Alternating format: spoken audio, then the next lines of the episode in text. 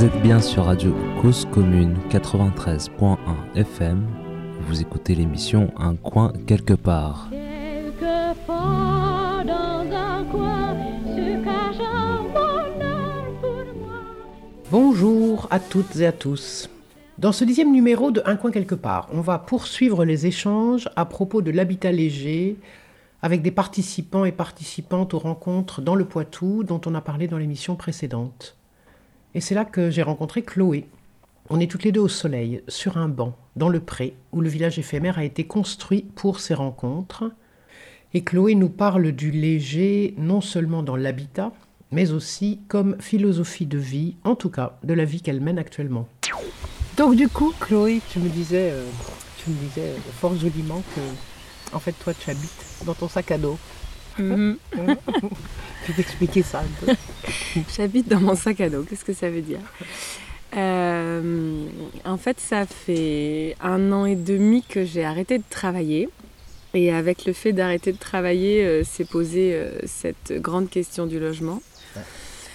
Parce que dans, euh, dans la question de comment je vais vivre maintenant sans avoir de revenus fixes et un peu corrects, j'avais déjà pas de voiture. Donc ça, c'était réglé. J'avais juste mon vélo. Euh, j'ai pas trop de dépenses de fringues ou de autres. euh. Donc euh, la grande dépense qui me restait, Mm. c'était un logement. Donc j'ai filouté un petit moment euh, dans une coloc où j'avais laissé quelques affaires, etc.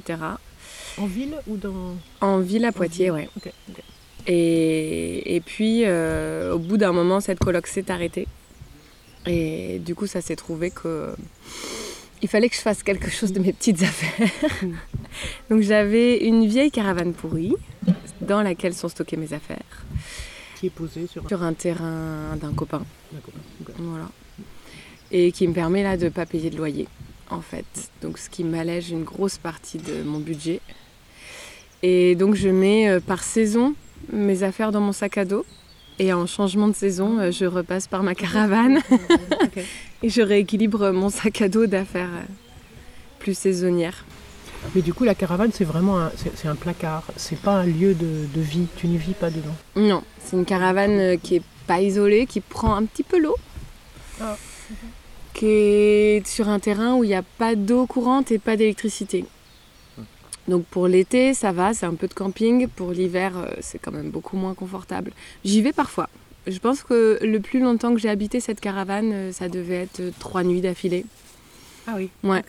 Et après, je repars. Et après, tu repars. Et donc, tu repars chez les uns, chez les autres. Mhm. C'est ça, l'idée. de-. L'idée d'habiter dans mon sac à dos, c'était qu'en fait, j'avais envie d'aller rencontrer des gens qui habitaient sous d'autres formes de vie que ce que moi je connaissais. Oui. Plutôt dans des collectifs. Après, avec des formes euh, vraiment diverses et variées. Et du coup, sur ces collectifs, euh, j'arrive en général parce que je trouve un contact qui me propose de le rejoindre là-bas. Et, et à partir de là, je suis euh, nourrie, logée. Suivant l'organisation des collectifs, soit je donne un peu d'argent pour les charges et pour la bouffe, soit ils sont autonomes sur la nourriture, donc euh, je donne juste pour les charges, soit ils sont complètement autonomes financièrement et je ne paye rien. Rien du tout. C'est incroyable, c'est possible. Juste, oui. Il y a des endroits où on ne paye rien.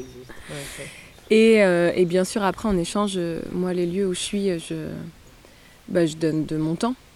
Après, euh, Oui, pour les activités qui sont, Ouais. qui sont celles du collectif. de ma présence, bah, notamment, voilà, si un lieu doit être autonome en termes alimentaires, ça veut bien dire qu'il y a un moment, euh, il faut mettre les mains dans le jardin. Mhm. Ça, c'est essentiel.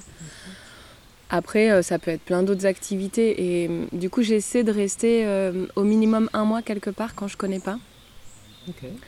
Dans l'idée de euh, que la première semaine, euh, je découvre à peu près le lieu. Mhm. La deuxième semaine, je commence à comprendre comment ça fonctionne et à Mhm. rencontrer un peu les gens. La troisième semaine, ça me permet de moi aussi pouvoir faire des propositions parce que je commence à voir un peu comment les choses fonctionnent. Et la quatrième, en général, si ça se passe bien, euh, je fais un peu partie du lieu, quoi.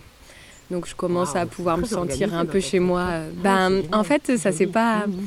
Là, c'est marrant parce que je te le fais euh, a posteriori, Ouais. parce que ça fait plus d'un an et demi là que je fais ça et que petit à petit, à force d'en parler, Mhm. moi, je me suis reconstruit ce que je faisais. Oui, au tu dé- t'aperçois que c'est ça que tu fais. Ouais. En fait, que c'est comme Au départ, euh, je suis partie et je savais pas du tout ce que j'allais faire. Je me suis dit, tiens, je travaille plus. J'ai plein de temps. Mm. Ok, qu'est-ce que je vais faire avec ce temps-là? Et même le fait de rester un mois ou pas, c'est plutôt l'expérience aussi que je me suis aperçue que quand je fais moins, eh ben, j'ai pas le temps de me sentir chez moi, pour le coup. Quand tu restes moins longtemps. Moins longtemps. Oui, c'est ça. Du coup, Ouais. tu n'habites pas vraiment. Ouais. Trop de. Oui, cette ça, question d'habiter, Ouais. elle, elle prend sens au bout d'un certain temps quand même. Sinon, effectivement, je suis de passage. Après, ce qui a été vraiment intéressant pour moi là dans ce parcours, c'est que euh, je me suis aperçue que les lieux où j'ai eu un ancrage à un moment, quand je reviens à Poitiers par exemple, euh, mes anciennes colocs qui sont dans une nouvelle coloc, euh, c'est toujours un chez moi, même si j'y ai jamais habité. Et les autres amis proches, ça reste des chez moi potentiels. Et les lieux que là j'ai visités cette année, en fait, ceux dans lesquels il y a eu un ancrage assez fort avec le lieu et les personnes, Mhm. pour le coup, c'est devenu des chez moi en fait. Donc c'était assez drôle. Plus j'avançais dans l'année, plus je, je disais à tout le monde que j'avais plus de chez moi. Et au bout d'un moment, j'ai arrêté et je dis bon, maintenant j'ai beaucoup de chez moi. Donc j'en ai dans le sud de la France, j'en ai en Bretagne, j'en ai d'autres dans le Jura, j'en ai toujours sur Poitiers. Et en fait, euh, hum, c'est intéressant pour moi là, en ce moment, ce, cette question de ne pas avoir un chez moi propriétaire ni locataire. En fait, si, c'est pas vrai. Je touche des APL pour un logement dans lequel je n'habite pas et dans lequel je ne me sens pas chez moi, Mais que quelqu'un habite. mais que des, copains habitent. Donc légalement, j'ai un chez moi. Ok. Administrativement, euh, je, je, je touche des APL pour un Ah, chez moi. Avec une adresse, donc tu es Avec une à adresse. cet endroit-là. Je suis domiciliée dans cet endroit-là, Mais en mais, fait, tu n'y vas pas. mais où je ne vais quasiment jamais. Ouais. Et c'est un deal entre toi et. C'était un deal parce que n'ayant pas de logement, j'avais pas besoin des APL. Ok, mais que tu pouvais continuer à les avoir. Et eux souhaitant prendre un logement Ouais. et ayant pas droit aux APL, Ah. c'est un genre de partage des richesses de l'État euh, entre nous. Un tout petit bout de la richesse de l'État. Un tout petit Ok, bout. mais c'est pour autant pas là que tu mets tes affaires. Ça, c'est vraiment, Non. vraiment pas chez toi. Non, ça c'est vraiment un, arrangement. C'est comme un. Oui, c'est ça. C'est Ouais. à peine, ça a à peine à voir avec l'habitat en fait. Non, c'est parce que ça s'appelle APL. C'est parce que c'est les logement, aides au logement. Ça aurait été une autre aide. Ouais. J'aide à financer un logement, ce qui est chouette pour moi. Enfin, ça me, ça me parle aussi de pouvoir euh, Faire ça. Faire ça. pour d'autres. Ouais. Mm, mm.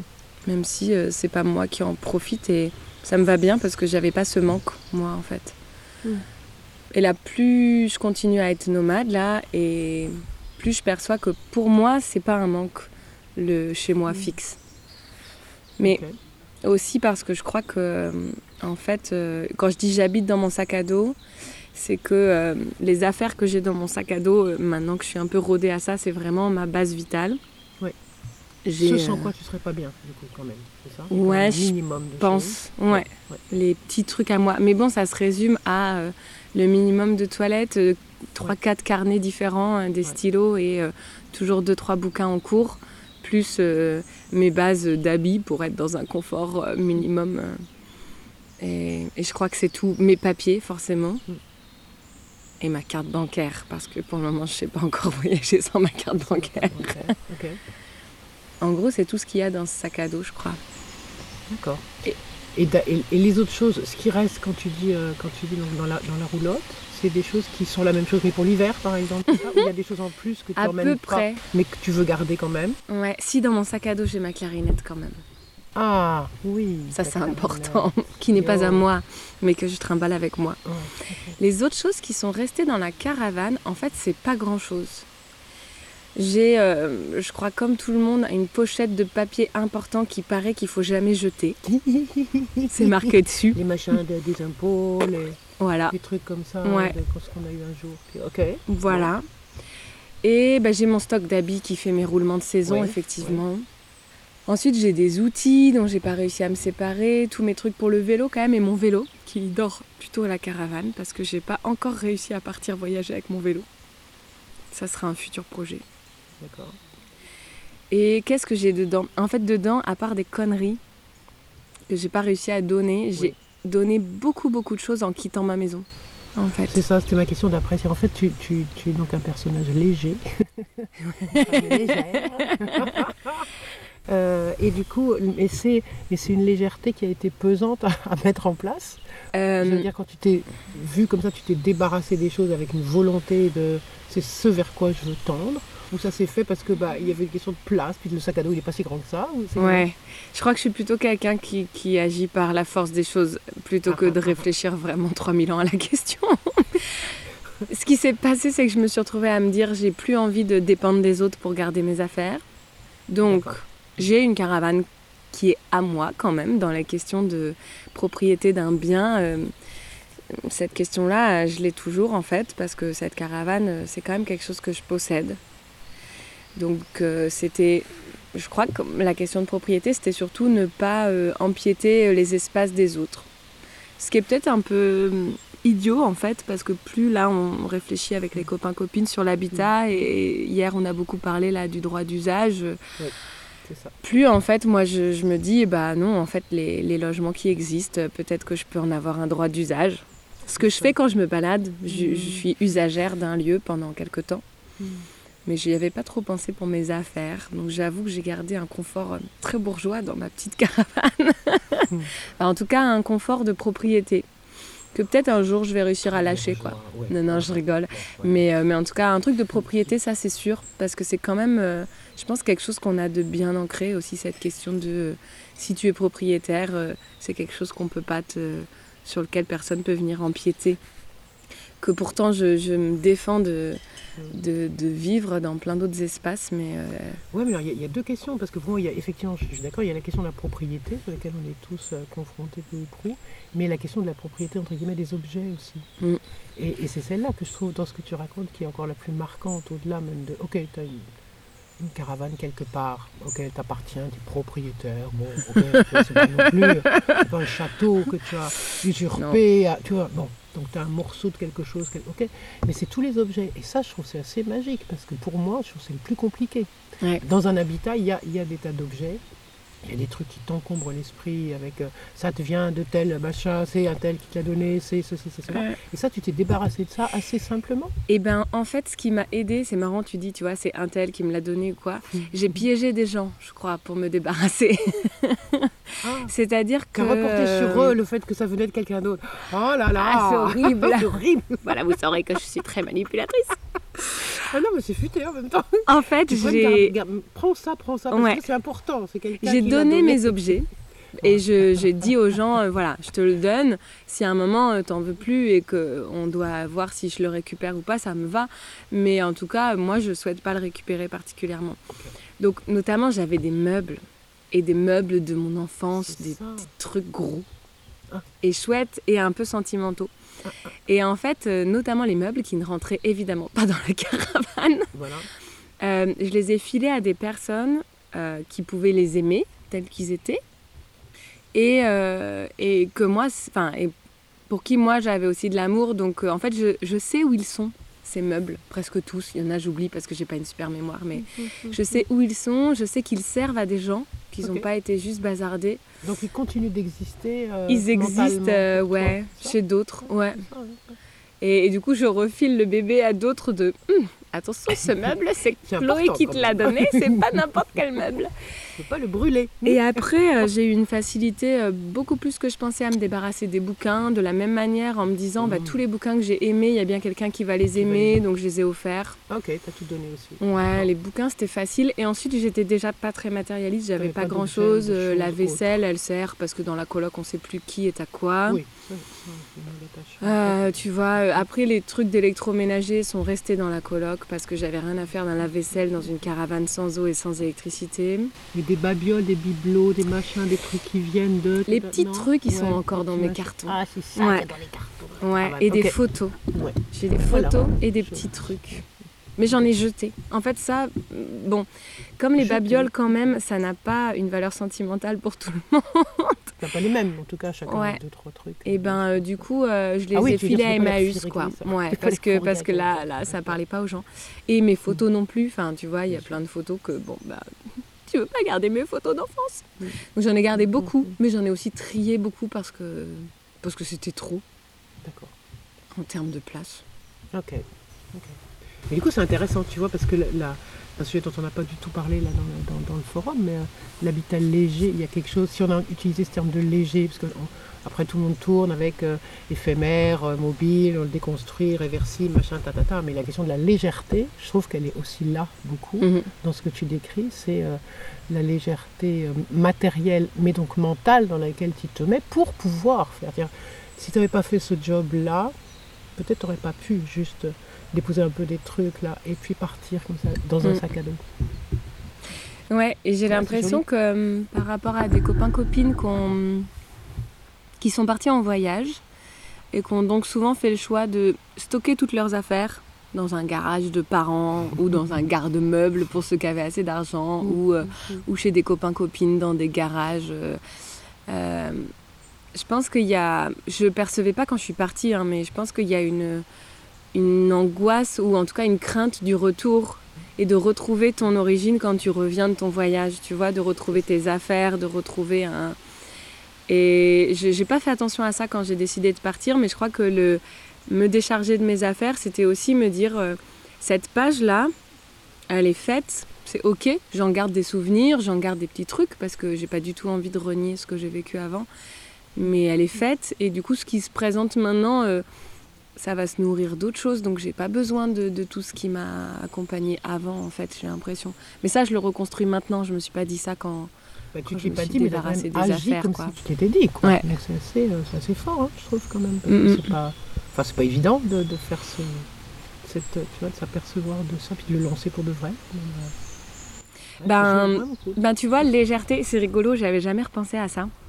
Euh, avant, de, euh, avant de quitter mon travail, je me suis mis à mi-temps pendant deux ans, ce qui m'a fait me dire vraiment Ah non, j'ai besoin de beaucoup de plus d'espace et de temps, donc je vais arrêter de travailler. Mais ça a été euh, cinq ans de réflexion intellectuelle, de lecture d'articles, de bouquins sur qu'est-ce que c'est que le travail pour déconstruire intellectuellement dans ma tête J'ai le le droit de pas travailler. Est-ce que j'ai le droit de ne pas travailler? Parce que émotionnellement, ça fait depuis que j'ai commencé à travailler que j'ai envie d'arrêter de travailler. Du coup, émotionnellement, c'était très clair. Mais tant que c'était pas clair intellectuellement, je me le suis pas autorisé. Et, euh, et un truc qui est ressorti souvent dans euh, des créations que je faisais avant d'arrêter de travailler, c'était notamment je bloquais sur un tableau que j'avais envie de faire et où j'avais que le titre. Et ce tableau s'appelait Légèreté. Et en fait, ce tableau, je l'ai jamais fait et je pense que je le ferai jamais. Et j'ai récolté des plumes, euh, j'ai de la peinture blanche qui traîne quelque part, j'avais plein d'images, de, thèmes ou de choses. J'ai écrit ce tableau et ce que je voulais mettre dedans plein de fois. Je l'ai jamais réalisé. Mais du coup, ça- veut bien dire que un an avant de partir, le thème qui m'habitait vraiment, c'était la question de la légèreté.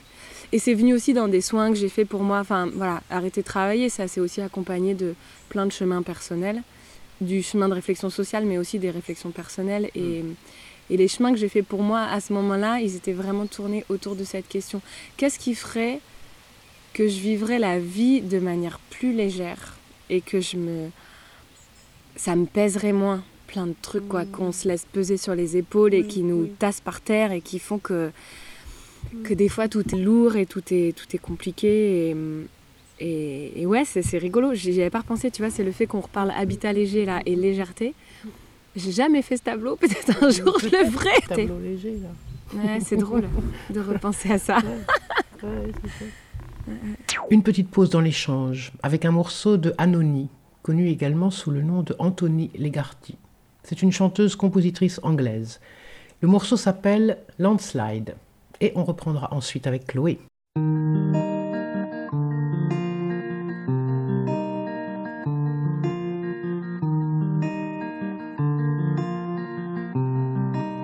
Cause commune, I took my love, I took it down.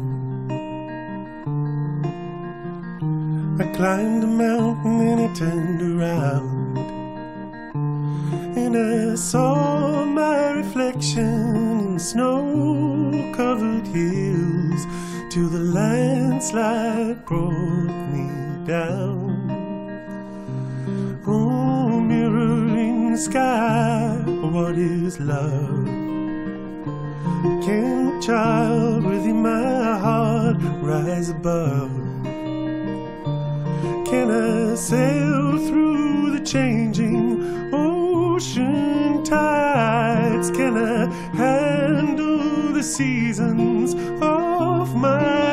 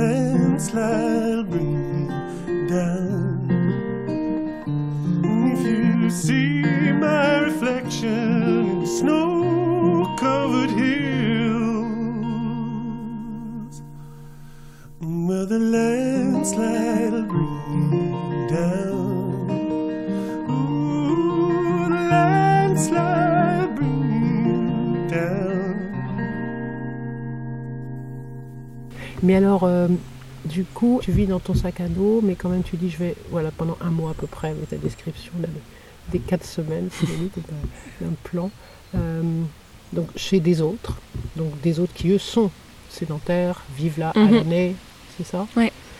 Euh, ou pas, d'ailleurs, ça pourrait être aussi des gens qui seraient dans des habitats d'une autre nature, dans des collectifs autres, ou Ouais, là c'était. enfin ça pourrait. Ouais, ça je suis passée être, à la ouais. ZAD à Notre-Dame-des-Landes, ouais. ouais, mais qui sont finalement assez sédentaires maintenant, De les fait, personnes qui y vivent. semble, ouais, ouais. Mais euh, c'est plutôt des lieux, effectivement, euh, habités par des sédentaires, Mm. mais dans lesquels gravitent beaucoup de nomades. beaucoup de monde, Ouais. voilà. Je C'est suis ça. pas la seule nomade à coup- passer par non, ces endroits-là. Donc du coup, c'est comme deux peuples qui se Mm. rencontrent, c'est ça Ouais. Définitivement, comme dans les histoires pas comme c'est ça C'est T'as ça. les, les gens qui sont, euh, qui sont posés, qui, qui, eux vivent le lieu, le- Mm. l'entretiennent, euh, ils font des choses, le, le décident aussi, le co-construisent. Et puis ceux qui viennent, qui passent, qui partagent un temps et, et repartent. Mm. Ça m'a posé beaucoup de questions, ça, à un moment. Parce que euh, dans toutes ces thématiques de se sentir légitime à faire ce qu'on fait, parce que pourquoi on fait Ah, ça ah et bah qui on est, blablabla, euh, est revenue pour moi la question de bah oui, il y a des gens qui, qui investissent tellement d'énergie parce que sur beaucoup de lieux collectifs où je suis passée, euh, les personnes, euh, malgré leur statut social de euh, non travaillant souvent et euh, non euh, productif, euh, c'est quand même des personnes souvent qui sont extrêmement euh, occupées et investies dans ce qu'elles font et dans l'idée qu'elles ont aussi de ce qu'elles veulent vivre et de, comment les choses peuvent se vivre.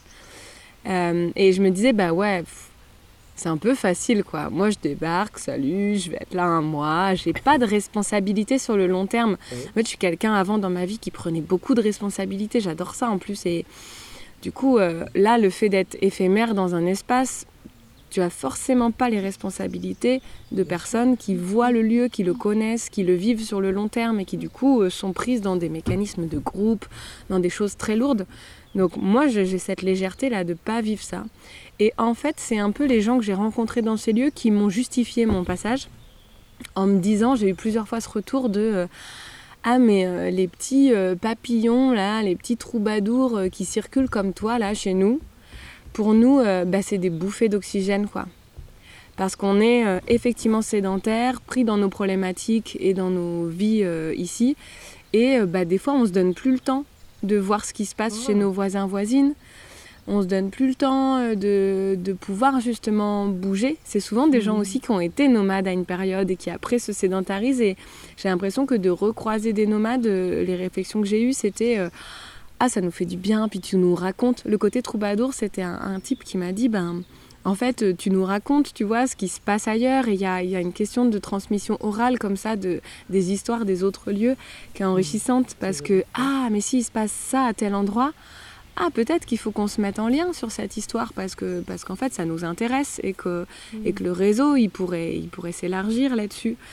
Et en fait, bon, c'est facile, c'est les gens qui m'ont trouvé tout seul une justification, mais euh, du coup, le, une des richesses de ça pour les lieux quand même qui sont sédentaires, ça peut être que tous ces petits papillons nomades là, ça ça crée un lien quand même entre les lieux sédentaires qui qui eux par moments peuvent avoir du mal à le à le conserver. Tu tisses une toile.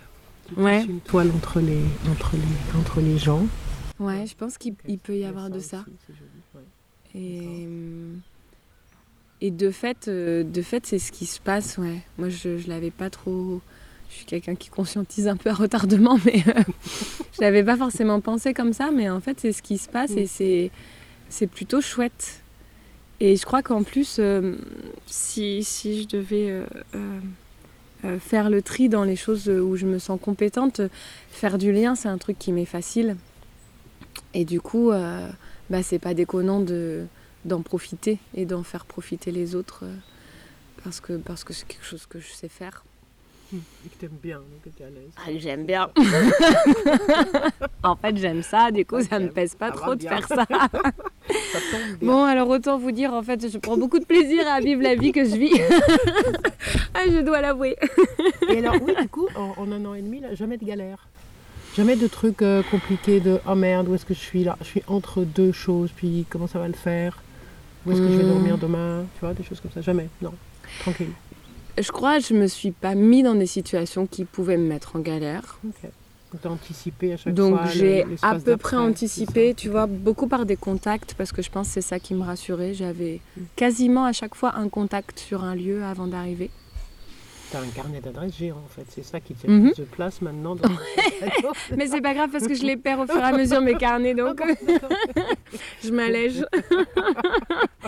Mais oui, j'ai un bon carnet d'adresses et euh, en galère, non. Après, émotionnellement, hein, ça a été des Ouais. hum, parfois des moments de solitude dans, dans, les, dans les lieux où j'arrive parce que, parce que pour le coup, se recréer une cellule confortable affectivement, effectivement, ça ne prend pas une semaine. Donc des temps de solitude à des moments, mais qui sont pas forcément galères, qui sont aussi euh, un peu chouettes parce que du coup, dans cette vie que je mène là, je suis tout le temps en collectif.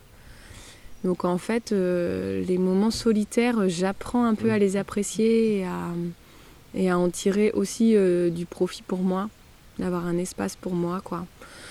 Et de galère, non, pas vraiment. Et en fait, cet été, comme il faisait un peu plus beau et que j'étais un peu plus confiante de euh, faire du stop, partir à l'arrache, pas savoir où j'arrive, j'ai un peu plus profité de euh, lever le pouce et pas savoir où j'allais.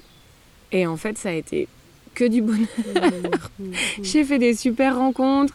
Je me suis retrouvée à maraîcher chez des gens, euh, à me trouver des coins. On m'a déposé dans des baignades super belles. Et euh, ensuite, euh, j'ai trouvé à dormir dans la maison d'un tel qui allait la vendre. Et du coup, je pouvais squatter le jardin. J'avais un petit robinet Ouais, d'eau potable ça. à l'extérieur. Enfin, C'est toujours plein d'affaires et de, et de situations euh, inattendues. Ouais. Des choses qui se, qui Voilà. se mettent en place assez facilement. Mm. Après, forcément, euh, dans le stop et la vadrouille, il y a des petits moments de stress, mais j'ai vraiment Oui. pas vécu de galère. Enfin, pas de choses qui m'ont mis dans une vraie difficulté. Un peu de stress, mais euh, j'ai bah, de la chance. hein. J'ai aussi des copines et des copains qui ont, qui ont vécu des moments de galère, mais euh, ça, c'est une question qu'on me pose beaucoup en stop. Mais euh, Ah oui, Vous stop, avez non, pas peur et euh, ma nouvelle réplique, c'est de dire aux gens Ah, Mais de qui? De, de vous?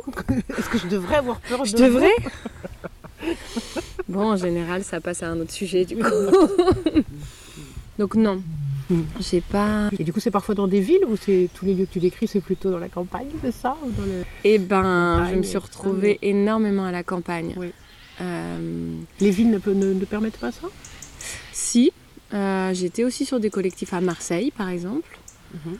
Euh, si, si, je pense que les villes le permettent. Je crois que la campagne, c'est vraiment parce que, parce que là, maintenant, j'ai envie. Et euh, j'ai de plus en plus de mal à supporter les villes, en fait. Je me rends compte que vite, ça me fatigue.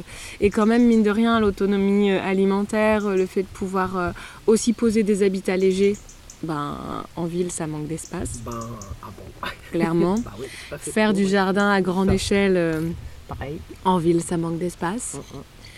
Et puis, euh, ouais, c'est un mode de vie qui me manque pas. Je me suis posé un peu la question parce que bon, Poitiers, c'est pas une grande ville, donc quand je partais, c'était pas non plus, je quittais pas Paris pour, pour la province.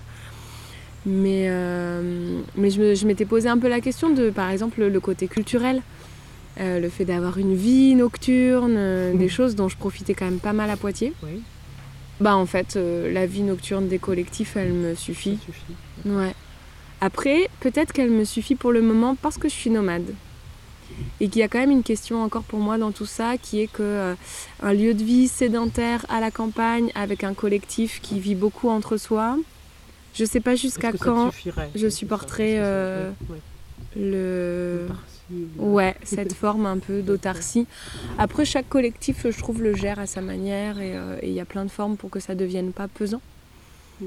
Mais euh, ouais, c'est différent des modes de vie citadins, je pense, où où il y a plus de passages, plus de plus de rencontres, mais peut-être aussi des fois beaucoup moins de rencontres parce que justement tellement de passages que qu'il y a des croisements plus que des rencontres, alors que c'est vrai que dans les lieux où je suis passée, euh, finalement, quand tu arrives et que tu es l'étrangère du lieu qui débarque, là, euh, ben, le fait que les personnes soient sédentaires, elles ont aussi cet Mhm. attrait à, à Mhm. rencontrer les personnes qui débarquent ici. Oui. Quand il n'y en a pas trop.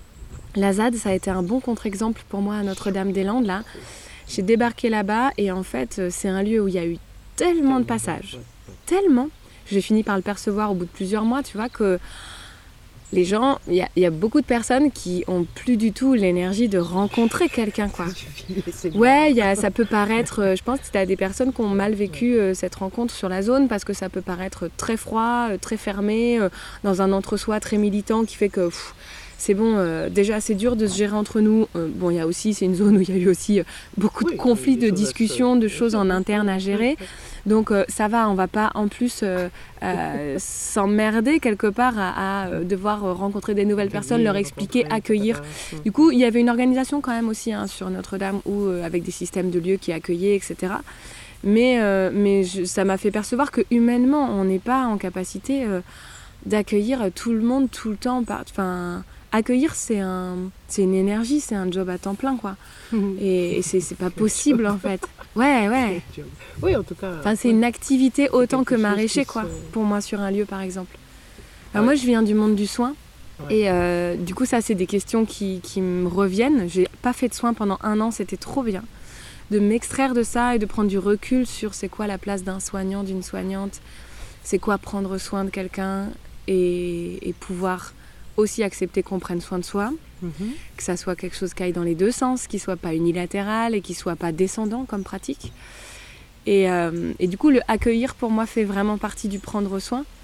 Et en fait, euh, c'est vraiment une activité qui, dans un lieu collectif qui se dit ouvert, pour moi, est vraiment une place à une fonction à pas négliger du tout, qui doit faire partie des choses que le collectif pense, comment on veut accueillir, pourquoi, avec quelle énergie, euh, autant que comment on veut être autonome alimentairement, comment on veut être autonome éventuellement en énergie, comment on veut habiter, bah, comment on veut accueillir et comment on veut prendre soin les uns des autres, comme comment on veut s'organiser aussi, de quelle manière on veut prendre nos décisions et euh, ben bon parce que je pense que c'est des domaines qui moi m'intéressent. Mais je pense que c'est des questions à vraiment pas négliger et que, que beaucoup de collectifs travaillent hein, d'ailleurs. Mm. Mais euh, et, et dans le prendre soin et l'habitat, euh, j'ai fait des rencontres très chouettes de euh, notamment euh, les centres de santé communautaires, qui sont des nouvelles formes de centres de santé. Euh, le plus vieux est à Toulouse, s'appelle la Case. Et euh, il y en a une, un nouveau qui a deux ans à peine à Grenoble, là, qui s'appelle, je ne sais plus, alors que je suis allée les rencontrer, c'est nul. Bref, c'est un centre de santé communautaire aussi. Et j'ai vu qu'il y en a un autre qui s'était ouvert à Marseille. Et il y a plein de projets qui s'ouvrent autour de ça. À Marseille, c'est le Château en Santé. Et en fait, ces centres-là, je vais essayer de résumer sans trop trahir leur philosophie, mais le, euh, le but du jeu, c'est de créer un espace de santé, mais de percevoir que la santé, c'est quelque chose qui est en lien avec ton environnement, ton logement, ton travail, ta vie familiale, euh, tout ce qui va toucher plutôt à ce qu'on va appeler, nous, le domaine du social. Et là, euh, les projets de ces, personnes, ça a été de euh, regrouper ces deux aspects notamment, et donc de créer des centres où euh, l'accueil il soit vraiment multiple autour de médecins généralistes, éventuellement orthophonie, kiné, infirmiers, mais aussi assistantes sociales, aussi éducateurs, éducatrices, euh, des personnes d'accueil qui ont plutôt euh, des thématiques euh, d'éduc pop ou de questions autour de, des violences conjugales, etc., ou de l'immigration, des parcours judiciaires, par exemple, des personnes migrantes. Enfin, il peut mixer vraiment des personnes de plein d'horizons différents, aussi des personnes qui potentiellement n'ont pas de profil professionnel clair avec des diplômes, mais qui ont des, choses à apporter dans ces groupes-là. Et donc, c'est des lieux vraiment d'accueil pour la population d'un quartier euh, qui essaie du coup d'accueillir très largement euh, la personne dans toutes ses problématiques et de, de penser du coup que prendre soin et prendre soin les uns les autres parce que l'idée c'est aussi que la population soit investie dans le centre de santé et puisse elle-même proposer des choses qui sortent du cadre de ce qui est déjà proposé. Euh, à Grenoble, je sais qu'il y a une pièce qui est dédiée simplement aux activités ou réunions ou ce que les habitants habitantes ont envie de faire et où les professionnels du centre ne mettent pas les pieds. Euh, et ces lieux-là, je trouve, ont vraiment euh, une chouette idée de ce que ça peut être prendre soin parce que c'est aussi euh, pouvoir amener les gens à se questionner sur euh, c'est quoi être en bonne santé, c'est quoi être bien. En fait, si on vit tous dans des conditions de logement insalubres, évidemment aussi qu'on ne peut pas être en bonne santé. Et l'idée derrière, elle est politique, bien sûr, c'est aussi, euh, bah, si on est plusieurs là à vivre dans les mêmes conditions de logement insalubres, est-ce que c'est une fatalité? Ou est-ce qu'on pourrait pas déjà se rencontrer, en parler? Et si on en parle, eh ben, faire des liens sur, euh, bon, là-dedans, qu'est-ce qui peut peut-être bouger? Et sur quoi on peut agir, en fait? Donc, c'est... Enfin, voilà, moi, c'est ce qui m'a touché beaucoup dans leur projet, c'est, pouvoir aussi euh, regrouper les personnes autour de thématiques assez vitales, euh, se nourrir, euh, habiter, euh, pouvoir éventuellement travailler si c'est un besoin à un moment, et être en, à peu près en bonne santé. Plus vivre dans des conditions psychologiques qui, soient, qui soient le plus acceptable possible. Et ben, et ben, je trouve que c'est c'est assez fou de proposer ces espaces-là. Et j'espère que ces espaces ils vont se multiplier Et fonctionner. espaces, euh, pas, les, les gens n'y habitent pas. Non, hein ouais, ouais, c'est un lieu d'accueil. Ouais. Ah Oui, mais d'accueil, non, toi tu dis d'accueil. c'est Oui, pardon, c'est un lieu d'accueil euh, euh, journalier, quoi. Oui, c'est ça. Dans la journée, les gens viennent comme Ouais. des consultations entre guillemets, ou de la consultation. des réunions, etc. Et repartent chez Et eux. repartent. ça? Ouais. C'est aussi un temps, ils se déplacent vers pour repartir, Mm. pour revenir, etc. Dans le temps qu'ils veulent, comme ils le veulent. Enfin, Voilà, ouais.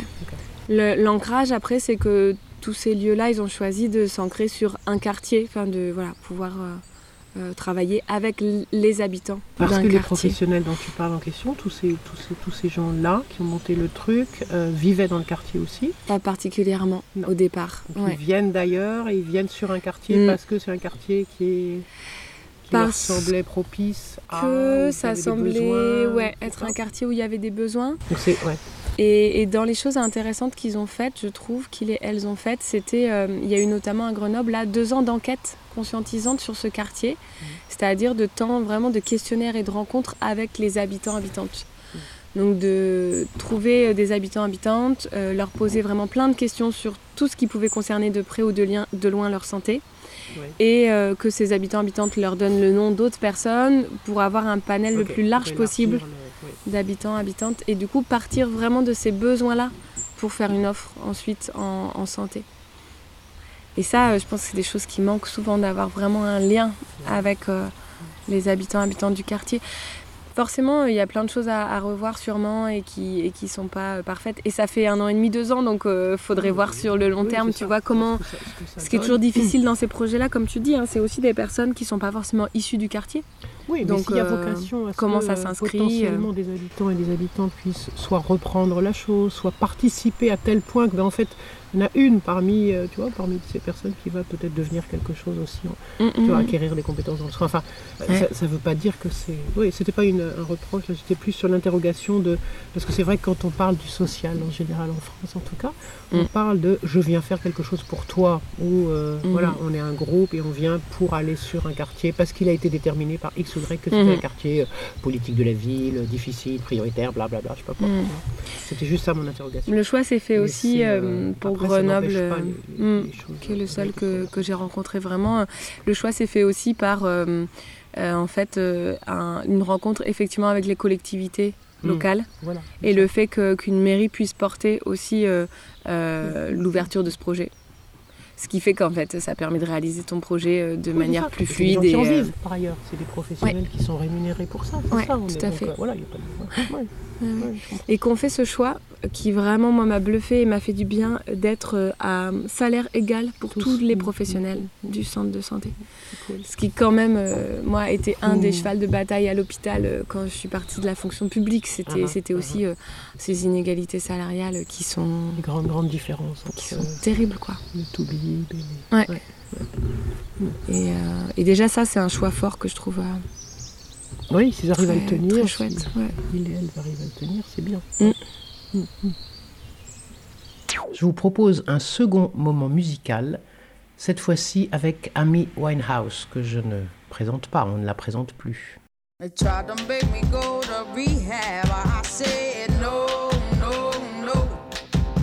Yes, I've been black, but when I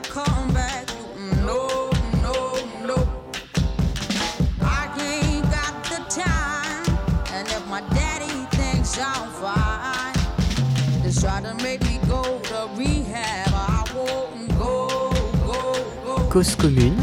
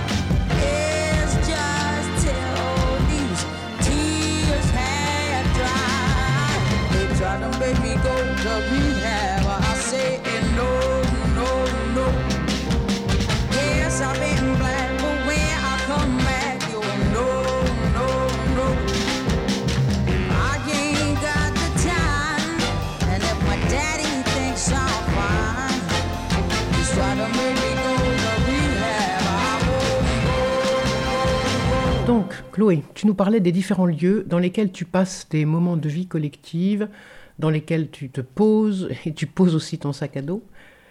Et là, juste avant le morceau de musique, tu évoquais des lieux singuliers qui t'attirent aussi de par leur proximité avec euh, des questions qui t'intéressent concernant le soin et les liens entre l'habitat et le soin, entre habiter et prendre soin de soi et des autres.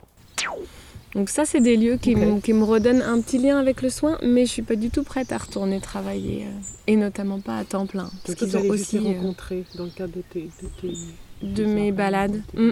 Au bout d'un an de balade, en fait, j'ai commencé à me re-questionner un peu sur euh, ok, moi, le soin, c'est quand même un domaine qui m'intéresse. Mm. Je sais pas comment j'ai envie de le repratiquer.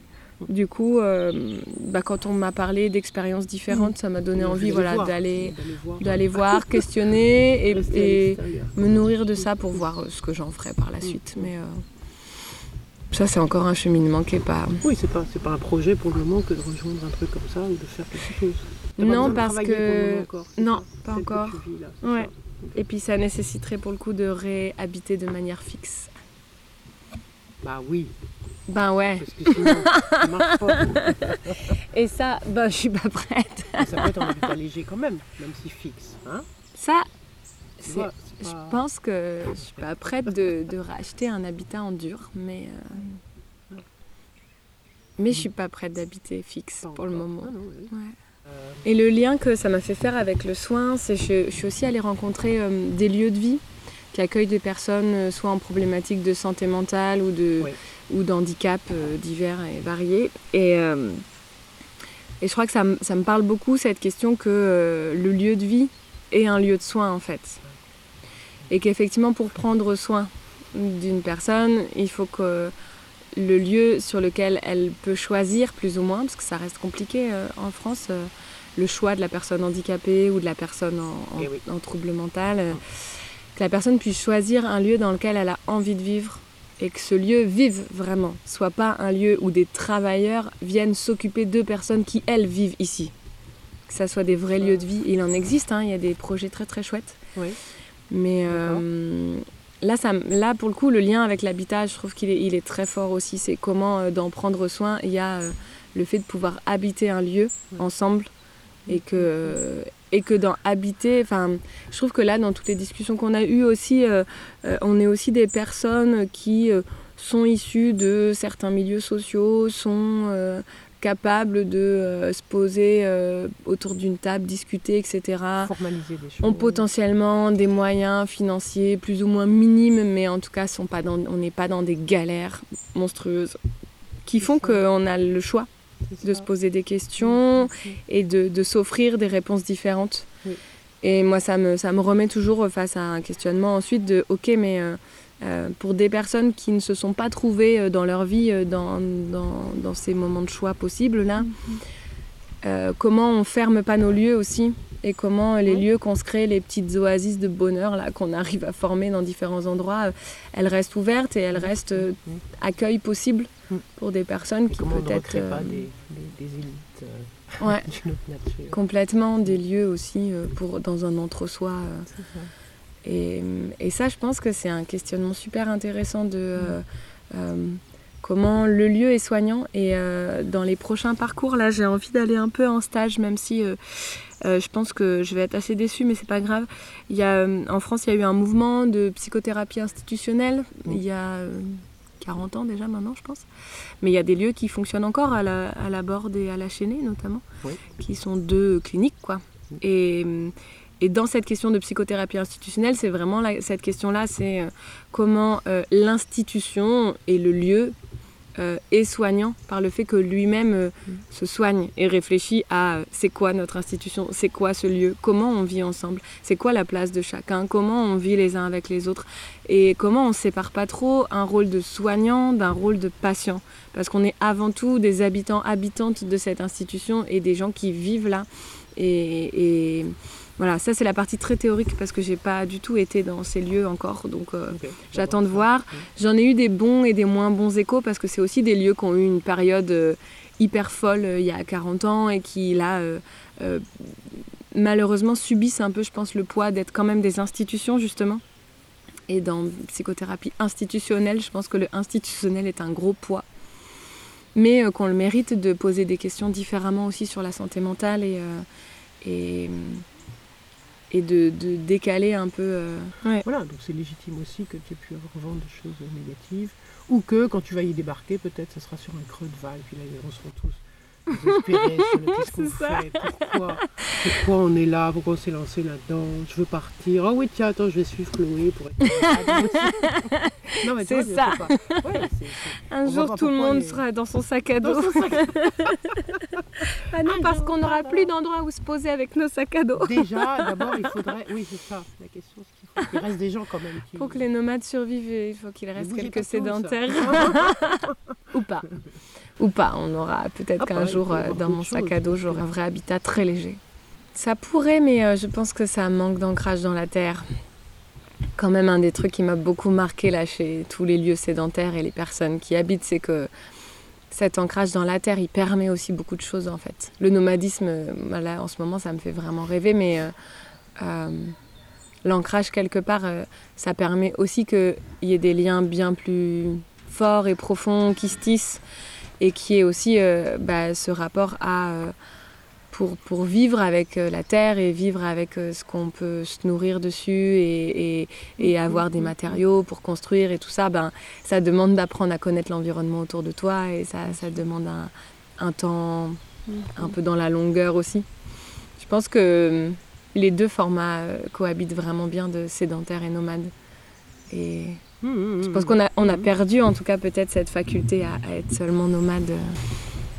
Oui, mais aussi, pas- enfin, je sais pas si c'est juste nous qui avons perdu cette faculté ou si, euh, pour rebasculer sur un champ peut-être moins poétique que le tien là, mais plus politique, euh, c'est quand même aussi euh, un État, des gouvernements, etc., qui ont cherché à ce qu'on le soit moins Mmh, qui bien ont sûr. souhaité savoir qui on était, parce que les nomades c'est plus compliqué de les compter, de les contrôler, de savoir où ils sont, qu'est-ce qu'ils font, est-ce que tu as une activité, tu n'en as pas, tu touches quoi, tu- enfin tu vois. mm, mm, mm. Bon, comment je te taxe d'abord si tu es nomade, c'est pas, pas évident, enfin voilà. C'est un problème. C'est aussi quand même tout ça qui fait que euh, le sédentarisme, je existe, mais est, est plus, est plus ancré. C'est pas simplement le choix des personnes. Ouais, c'est sûr. Bon. Est-ce que tu as d'autres choses à, à rajouter ou c'est, c'est bien comme ça? Tu trouves que tu as fait un tour un peu En tout cas, c'est, c'est beau ce que tu racontes. c'est vrai, c'est poétique. ouais. Est-ce que j'ai fait un tour? Je sais pas. Euh, En tout cas, rien d'autre là tout de suite sur euh, cette question de, d'avoir un coin quelque part. Ouais, non, je crois que, je crois que ça m'a beaucoup plu aussi de, de faire les petites mains dans les habitats de beaucoup de gens. Quand je repense à l'habitat. Ouais. Et de, de savoir dans plein de lieux que. Enfin, tu vois, le fait de construire en, en chantier participatif et en collectif, je trouve que ça a un sens fou dans la réappropriation aussi que l'habitat n'est pas euh, une propriété seulement individuelle et, euh, et qui s'achète, Mhm. mais qui peut aussi se construire collectivement et rester du coup un bien collectif. Et euh, dans le fait de faire les petites mains, je pense que ça, ça me donne un peu ce, euh, cette légitimité, ce droit de me dire, ben oui, en fait, tout ce qu'on va construire collectivement, et que j'espère on va continuer à construire collectivement, ben, ça va appartenir à tous et toutes. Mm, mm. Et que peut-être ça, c'est une forme de réponse à nos difficultés d'habitat et de, Ouais, et de propriété et d'argent. ouais. Parce que moi j'ai beaucoup perçu là que avec pas tant de moyens que ça, on arrive à se faire des cocons qui sont hyper confort et hyper chouettes. Peut-être c'est ça, peut-être je peux finir là-dessus, sur le- Ok, je suis d'accord. les petites mains et l'habitat collectivement. Merci beaucoup, Chloé. Merci à toi. Voilà, c'est tout pour aujourd'hui. On vous donne rendez-vous pour le prochain numéro d'Un coin quelque part. On se quitte avec Diana Krall. Le morceau est East of the Sun. À bientôt.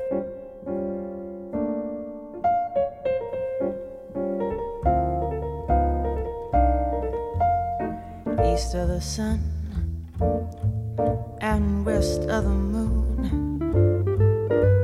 We'll build a dream house, oh Lord dear, close to the sun in the day, near the moon at night. We'll live in a lovely way, dear. Sharing our love in the pale moonlight, just you and I. Forever and a day. Love will not die, we'll keep it that way. Up among the stars, we'll find a harmony of life to a lovely tune. East of the sun, west of the moon, dear. East of the sun and west of the